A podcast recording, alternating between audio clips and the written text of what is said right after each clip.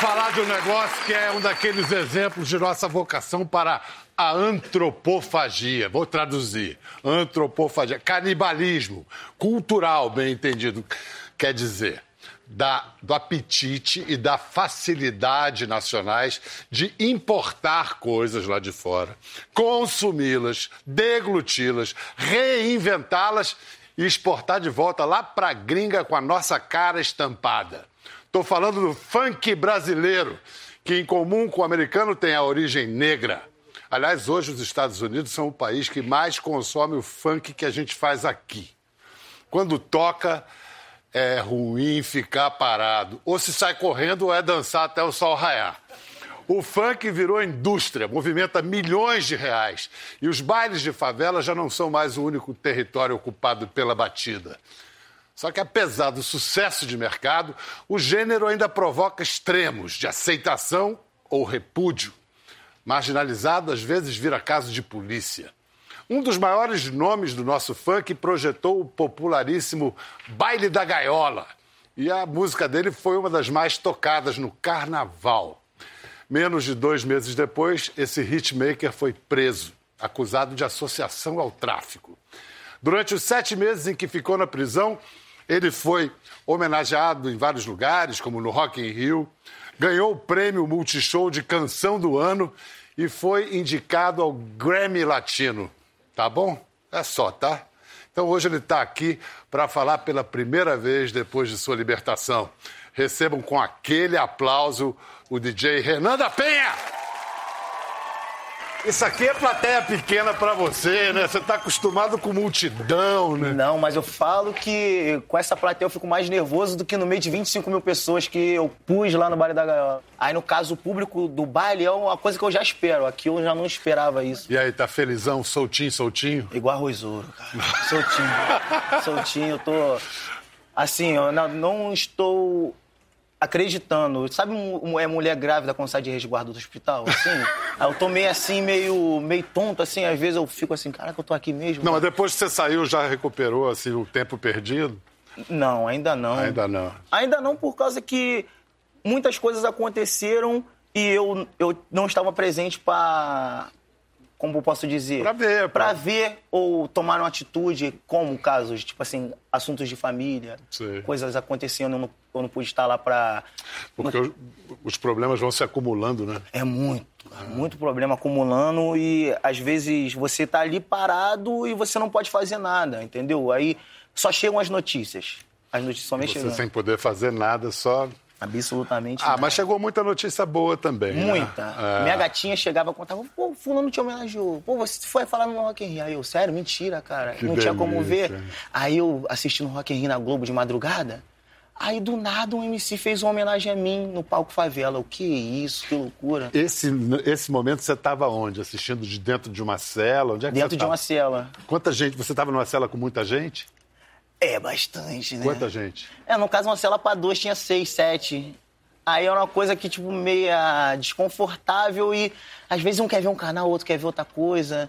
Aí eu, não, deixa no Rock in Rio, cara. Vai tocar os artistas que eu gosto, pelo amor de Deus, vocês vão dormir, deixa eu assistir. E a, e a cela era, era, era mais ou menos assim? Era, era privada no, no chão mostrar? ou privada mesmo? Buraco no chão?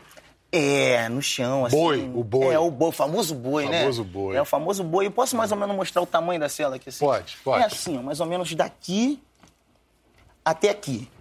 Você entra, aqui é o, é o, banheiro. Aqui é uma cama, em cima é outra. Um dorme aqui, um dorme aqui, dois na cama e dois aqui em cima. E um perto do banheiro. Seis. É, porque o nosso sistema carcerário é muito precário, A entendeu? gente sabe. Aí... Tem, tem situações até piores que essas. Se é que... Tem, tipo assim, a primeira vez que eu fui preso, não doeu tanto. Uhum. Vou ser sincero pra você, não doeu tanto por causa que eu não tinha é, conquistado as coisas que eu conquistei. Agora não, agora, pô, fui no Egito, fui no México, viajei para alguns países, ia fazer uma turnê na Europa, aí também eu ia fazer uma turnê nos Estados Unidos, aí do nada tiraram aquilo de mim. Aí não doeu, aí tipo, a outra não doeu tanto, eu fiquei numa cela com 120 pessoas.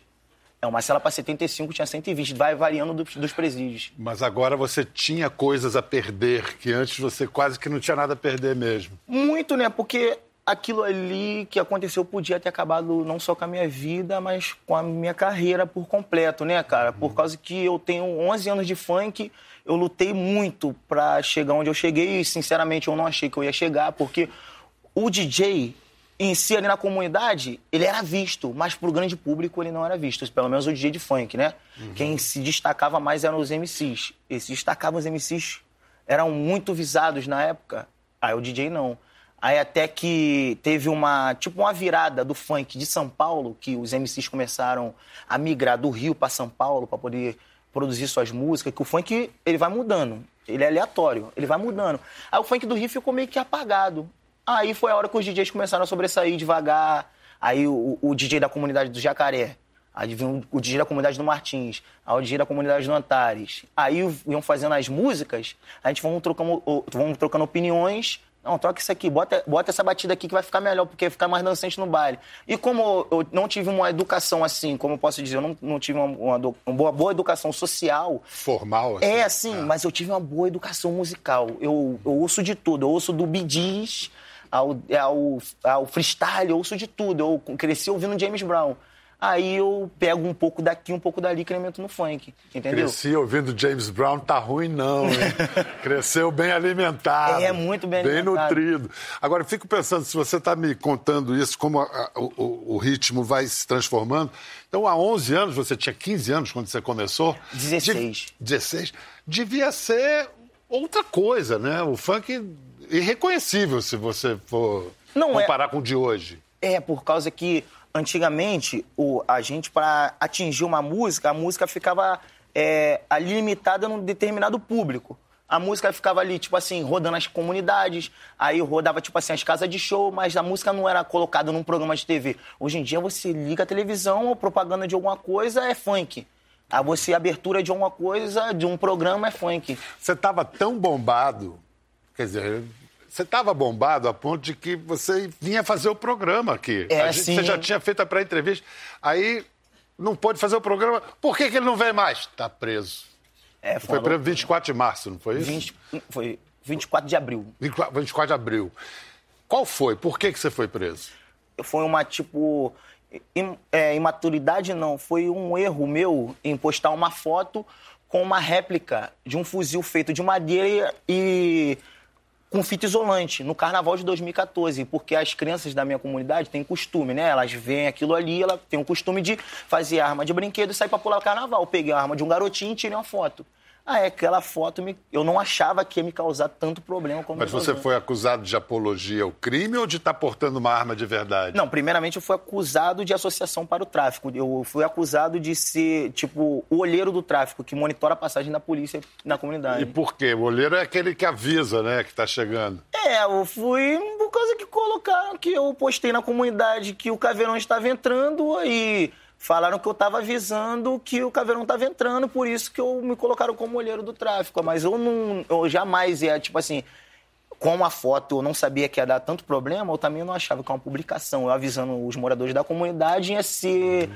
é, vista como algo para a associação ao tráfico. Quer dizer, na verdade você estava avisando, mas era todo mundo da comunidade. É. Eles interpretaram que você estava, a justiça interpretou que você estava avisando o tráfico. É, eu me lembro bem da publicação, foi assim, é, atenção moradores, Tomem cuidado, está dando tiro, o blindado se encontra na rua A. Foi essa mesma publicação, me lembro. Sim. Aí essa publicação me gerou esse problema todo. E muitos ativistas fazem isso, né, cara? Postam na comunidade, assim, tem, tem jornais, tipo assim, várias páginas, Jornada Vila Cruzeiro, Voz da Comunidade, tem várias coisas que postam. É, tá tendo tiroteio em tal localidade. Ah, eu fui naquela vibe de avisar e nunca achei que aquilo ali ia dar um problema que deu, entendeu? É, mas é, é você está destacado, é um cara de sucesso, é um cara conhecido, né? Na verdade, o Renan foi libertado como consequência da mudança de interpretação do Supremo Tribunal Federal quanto à questão de condenação e execução da pena logo depois da segunda instância ou depois do chamado trânsito julgado, que é terceira, quarta, quantas instâncias é, forem possíveis. A mesma interpretação que deu na libertação do Lula também. Na tal é, condenação de 16, 2016, você ficou Sim. preso cinco meses, né? Sim. Aí você foi absolvido em, em 2017. Qual era? Era acusação parecida? Era a mesma. Era a mesma? É, eu tô no mesmo processo. É o mesmo? O mesmo processo. Eu fui absolvido e depois fui condenado. Você foi absolvido em segunda instância. Primeira. Em primeira instância. E condenado na segunda. Na segunda. Agora, como é que está a sua, tua situação? É, estamos lutando junto ao meu advogado para provar a minha inocência. Uhum. Tipo, eu não posso ser acusado por uma coisa que eu não cometi.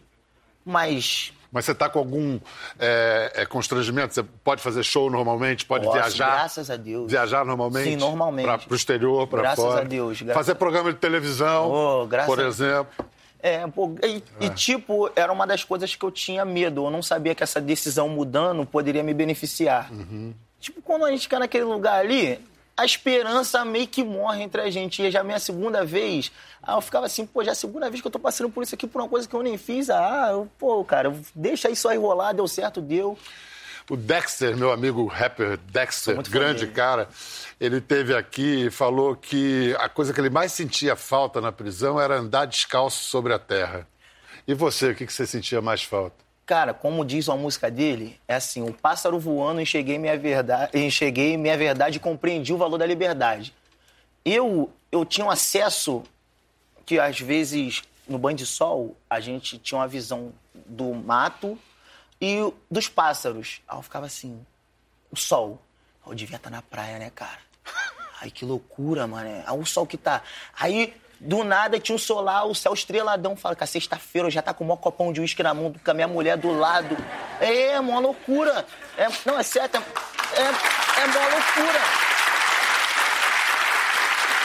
A fantasia é, é salvo pela imaginação, né? Não, é por causa que quando a gente para naquele lugar ali, as coisas mais simples é que fazem mais falta.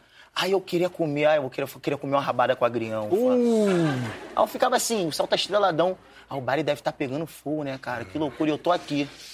Uma música desse cara aqui, feita com MC Livinho, é, é isso? É, o Livinho. Cara, achei muito engraçado o nome dessa música. Hoje eu vou parar na gaiola. Engraçado e trágico, né? Porque você foi parar na gaiola, né? Não foi, não? Se eu pudesse ver o futuro, eu não tinha feito essa música. Pelo menos não dava esse nome, né, cara? É, não dava esse nome. Cara, foi uma das três músicas mais tocadas no carnaval. É, foi, bastante. Foi bastante executada também nas plataformas digitais. E foi com essa música que eu ganhei um prêmio Multishow. E com a música do Nego do Borel fui indicado a um Grammy Latino. Muita gente falava isso. Liberdade, Renata Penha. Aí a sua mulher foi, foi contar para você? Ela... Você ficou sabendo assim? Não, não fiquei sabendo assim. Eu, eu, tipo, eu trabalhava no presídio, entendeu? Aí eu tô, eu trabalhava como é, serviços gerais, né? Tô tirando o lixo, aí começou a entrar as visitas, que era dia de visita. Ah, você ganhou o primeiro lugar no Multishow, arrasou, hein, menino? Eu, o quê? Aí eu fiquei olhando assim, que loucura é essa? Aí eu fiquei por lá, depois daqui a pouco entrou outra tia. Aí a tia, você ganhou, meu filho. Eu tava de madrugada acompanhando. Aí daqui a pouco veio um, um agente penitenciário e falou: pô, você ganhou um prêmio ontem, parabéns. Pô, meus parabéns, espero que quando você saia daqui, você mude a sua vida. Eu falei, pô, muito obrigado. Aí, aí na terça-feira, que era o dia da minha visita, ela foi, chegou e falou que eu tinha ganhado. E aí foi poucos dias depois que você ficou sabendo que seria solto? Não, não, na verdade eu não sabia. Mudou a decisão Aí eu, será que eu vou sair nisso, cara? Porque eu sou igual Santo Tomé, só acredito vendo. Claro, não. Ainda mais uma notícia dessa, não dá para comemorar antes de, de Vai... acontecer. É. Foi no dia 23 de novembro, quer dizer, não tem nem um mês o Renan foi solto. Aí, gente, falando em funk, notícia ruim, notícia trágica. Uma semana depois da soltura do, do Renan, em São Paulo, em Paraisópolis, nove jovens morreram num dos bailes funk mais famosos da cidade, o baile da 17. Então, para falar disso agora, vamos receber MC Hobbs. Hobbs, bem-vindo aí, hein? Opa, muito obrigado. Você é de Paraisópolis? Você sempre frequentou o baile da 17? Então, eu eu sempre frequentei, eu frequento mais ou menos há cinco anos. O baile existe há nove anos. E eu não moro lá, eu moro no extremo sul, eu moro no Jardim Capela, ali, Jardim Ângela.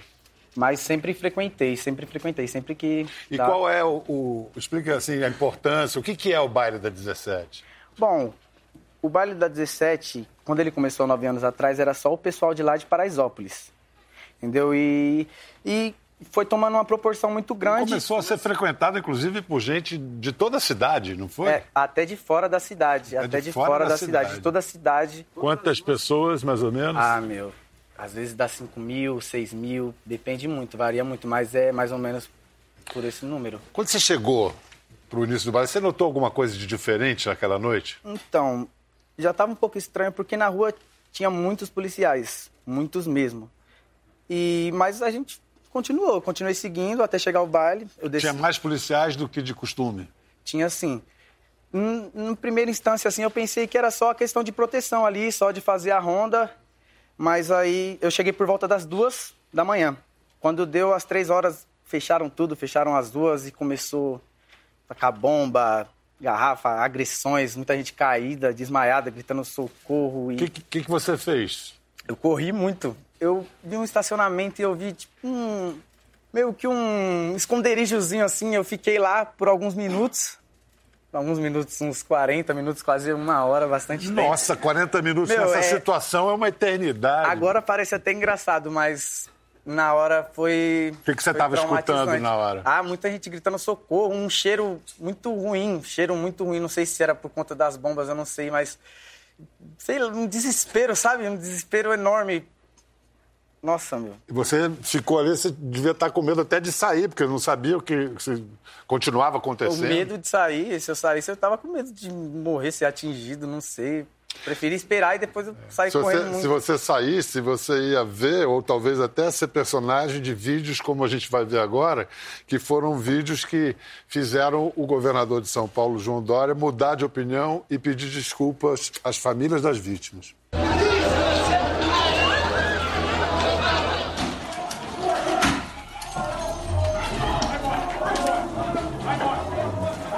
Você vê que quem estava filmando também estava se escondendo, né?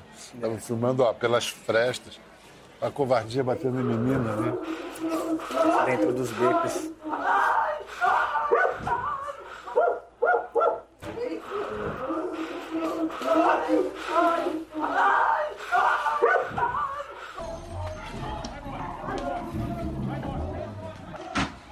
Agora um policial se aproxima.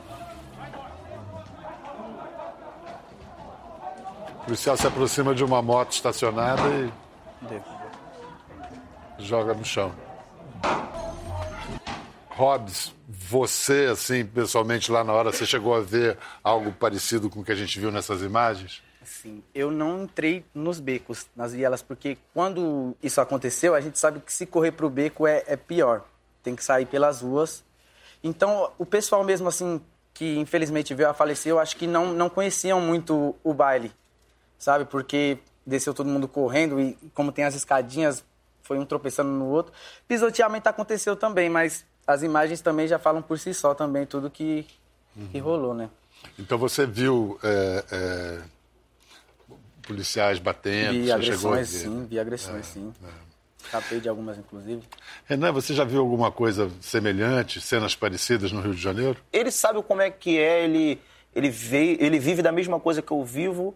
E no caso ali, você está curtindo um baile. Você está totalmente descontraído ali curtindo o baile e alguém avisa, pô, a polícia está ali, em algum horário, quatro da manhã, por exemplo. Certamente você vai correr. No automático. A polícia está entrando, você vai correr. Então eu acho que, tipo, tem uma forma de se organizar isso tudo.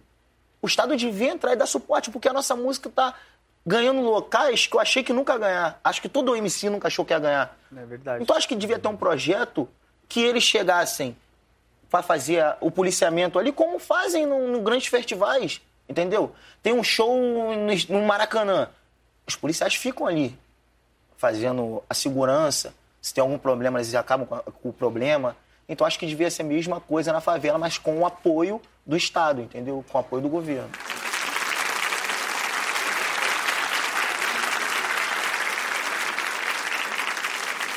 A gente tem sempre essa visão de fora para dentro da, da polícia e fica tentando entender o porquê que a polícia se comporta, às vezes, como se comportou nessa, nesse evento trágico. Agora, de dentro para fora, o, o, depoimento de alguém que tem a, esperança, a experiência de, de policial, isso é raro. Por isso a importância desse livro aqui, O Guardião da Cidade.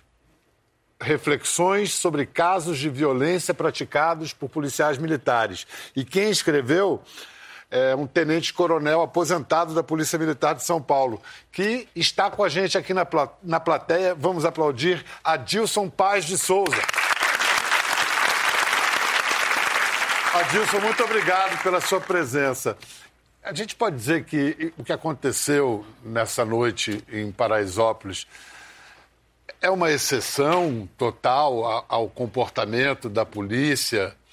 Foi um descontrole? Como é que você responderia para começar? É, não dá para dizer que foi algo anormal, algo que fugiu da rotina, digamos assim. As imagens feitas em vários bailes mostram que a rotina é essa.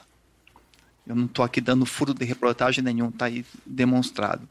Não é de hoje que existem relatos de familiares dizendo da violência existente na atuação da polícia em baile funk.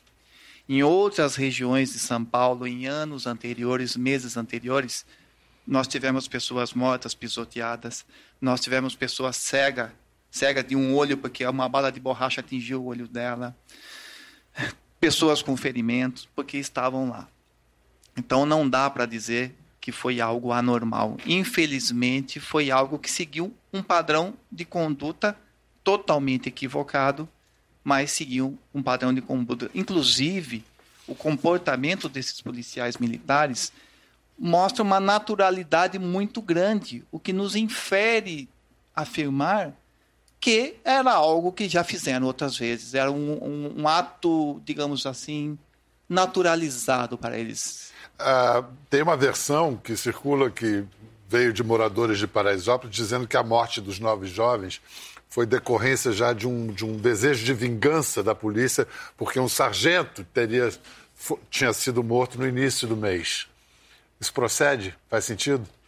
Faz sentido, porque é comum Infelizmente, é comum quando morre algum agente ligado à segurança pública, ou policial militar, ou policial civil, ou guarda municipal, haver uma represária na comunidade ou no local que, a, que aconteceu, visando vingar a morte daquela pessoa. Nós tivemos isso em Osasco, com várias pessoas mortas, porque um agente foi morto. E isso tem em outros lugares. Esse fenômeno, infelizmente, acontece. E isso é possível que isso seja a repercussão de um espírito de corpo retrógrado, que faz com que as pessoas paguem pelo ato que alguém cometeu. É injustificável a ação da polícia, é algo realmente. É, não, não tem argumentos a favor. Mas há que se considerar que só a polícia entra nesses lugares, né? Tem um lado que assim, sobra para a polícia fazer o trabalho sujo e a gente fica tapando os olhos? É isso mesmo. Todos nós tapamos os olhos. Inclusive quem deveria tomar atitude e não toma.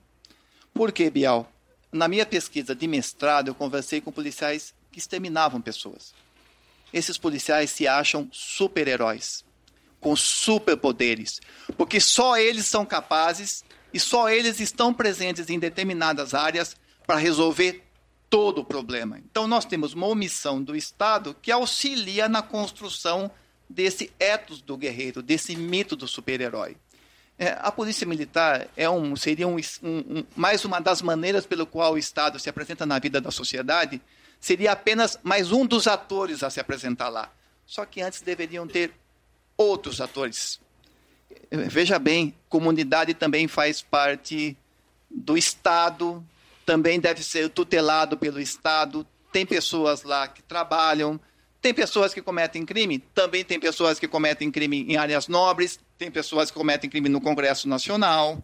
E então, a gente não pode cair no, na tentação de criminalizar uma área e todas as pessoas por algo que alguém faz. Quando isso acontece, estimula que as pessoas, que o agente público extrapole as suas funções e tente resolver por suas maneiras, por seus meios, algo que ele não tem competência. Segurança pública. Todo mundo fala, ah, segurança pública, acha que é só polícia. O que secretarias, por exemplo, num município, num estado, tem que estar envolvidas em nome, em prol dessa ideia de segurança pública, além da polícia? O Estado tem que cuidar das pessoas. Cuidar das pessoas não é só vigiar, então colocar só a polícia não resolve. É, pode ser clichê, Bial, mas é, é preciso falar. Educação, condições sociais dignas, lazer e cultura que para muita gente hoje em dia são inimigos da sociedade. Educação, condições sociais adequadas, lazer e cultura. Depois a gente pensa na polícia. Obrigado, Adilson. Obrigado pela sua participação.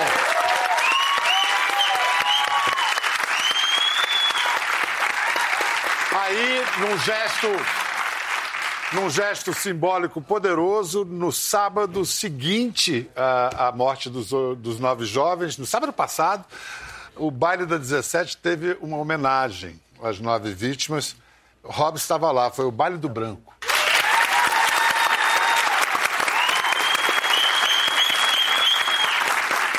A letra dessa música é sua mesmo? Você que escreveu? É sim, é sim. É... Quando é que você escreveu? Eu escrevi na segunda-feira.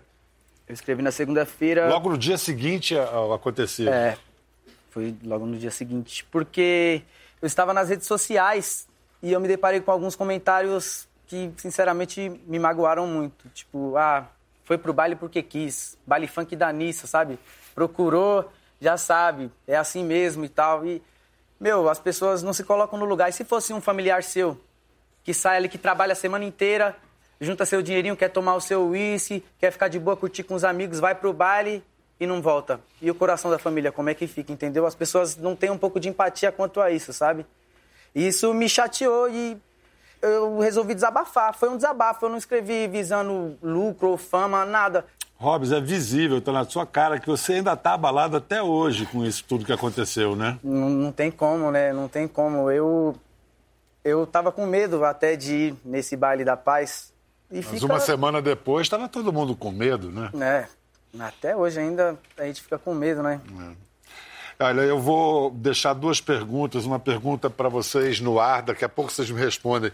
Se tem diálogo, apoio de secretarias de, das secretarias de cultura de São Paulo, do Rio, para os bailes funk, se tem alguma relação construtiva e como é que a gente pode pensar em fazer para que a presença do Estado não seja só a polícia nas favelas. Olha só, nós estamos na plateia com Renato Barreiros. Ele, além de nos honrar, fazer parte da equipe de criação deste programa, trabalha desde a estreia do Conversa. Renato já fez dois documentários sobre o funk em São Paulo. Funk Ostentação e no fluxo. Além disso, o Renato tem experiência de já ter trabalhado na área de cultura, então acho que ele pode contribuir aqui para a nossa conversa. Aplaudam Renato Barreiro.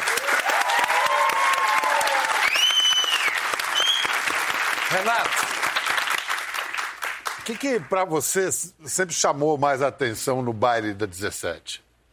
Olha, é, muita gente, né, se tornou uma referência. Então, por exemplo, um MC que queria estourar uma música, ele gravava num pendrive, distribuía para o pessoal dos carros lá, é, meio que ele queria colocar para bombar ali, né? Se bombasse ali, dali partia para São Paulo e de São Paulo para o Brasil. Você que já trabalhou no, no, na Prefeitura de São Paulo.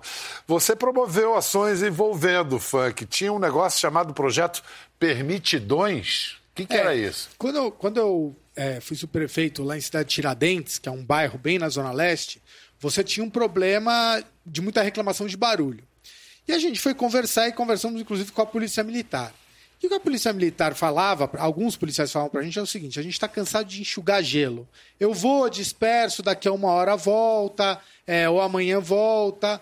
E a gente começou a conversar, a gente tinha muito contato com os jovens, com os MCs, e fizemos alguns bailes que a gente chamava de baile permitidão, é, onde você tinha das 4, 5 da tarde até 10 e meia, 11 horas, esses bailes com os MCs locais, que já estava pré-organizado, né, com a Polícia Militar, com a GCM e os próprios MCs, né, porque não adianta só você levar a polícia e GCM. Os próprios MCs, os próprios jovens queriam fazer uma coisa legal e queriam fazer lá um ponto de encontro. É, então todo mundo, era meio que de todo mundo, não era da, da subprefeitura, era meio de todo mundo. E deu muito certo, né? Pois é, e agora os próprios moradores de Paraisópolis estão fazendo, já fizeram propostas ao poder público para organizar o baile da 17 no sentido, como você falou, horários, regras. É, mas aí não é só a Secretaria de Segurança, né? A Secretaria de Cultura tem que se envolver. Aliás, o secretário de Cultura, Alei Youssef, do, da Prefeitura de São Paulo, esteve em Paraisópolis. O que, que você sabe do que está acontecendo lá para. É, ele, ele esteve, estiveram outros secretários também lá, né? Isso. Secretário de Direitos Humanos, enfim. É, parece que o poder público está para dar um passo nesse sentido, né? De realmente como fez com o carnaval de rua aqui em São Paulo, que era pequeno, de repente se transformou numa coisa de multidão e foi organizado e muito bem organizado. Lógico que sempre você tem um incidente ou outro, mas ele é bem organizado. Por que não fazer isso com esses fluxos ou pancadões, como chamam, né? Uhum. É, a, a prefeitura tem toda a estrutura e acho que tendo boa vontade, a galera também vai ajudar a organizar, né? Não vai ser uma coisa só que o poder público vai fazer, mas vai ter que ser construído junto com a comunidade. Obrigado, Renato. Obrigado.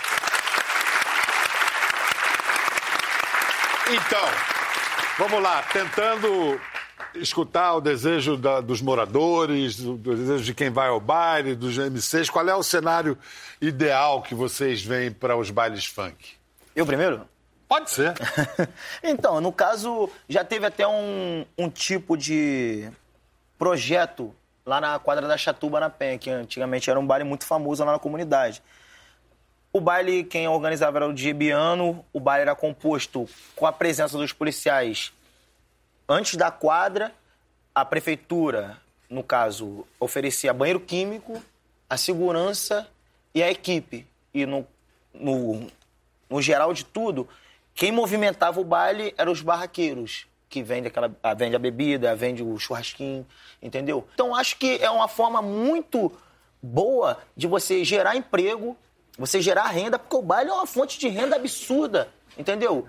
É, a cerveja acaba, todo mundo sai feliz. Então, acho que com o apoio do Estado, certamente, eu acho que é um projeto que daria muito certo. Eu acho que daria para fazer muita coisa. Organizar um projeto social para as crianças, entendeu? Antes do baile começar, botar um pula-pula para as crianças. Eu acho que dá para fazer muita coisa se, é, se todo mundo quiser fazer, entendeu? Mas uma andorinha sozinha não faz verão.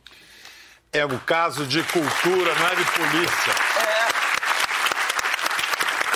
Agora, vamos aproveitar esse Rio São Paulo aqui que me falaram que o Robson vai cantar e DJ Renan vai Opa. fazer o suporte. Agora? Então. É agora. Como é que é?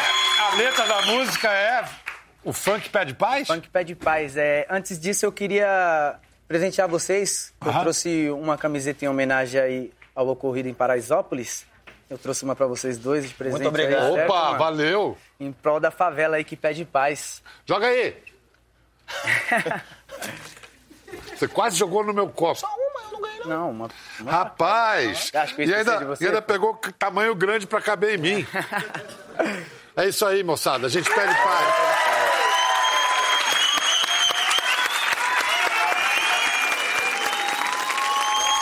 É, Renan, quer dizer que você assinou contrato com a Sony, agora você tem gravadora. É. O que que você está esperando aí para 2020, cara? 2020 eu espero dar retomada na minha vida, tanto na minha vida pessoal como musical, entendeu? Meu, meu trabalho.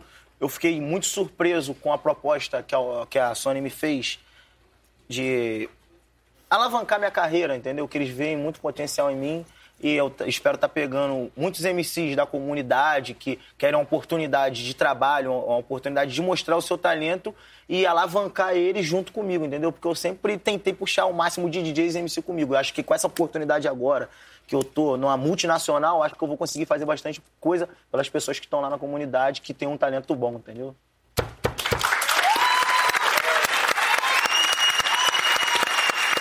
Renan da Penha e Robin, manda aí, valeu! Gostou da conversa? No Globoplay você pode acompanhar e também ver as imagens de tudo que rolou. Até lá.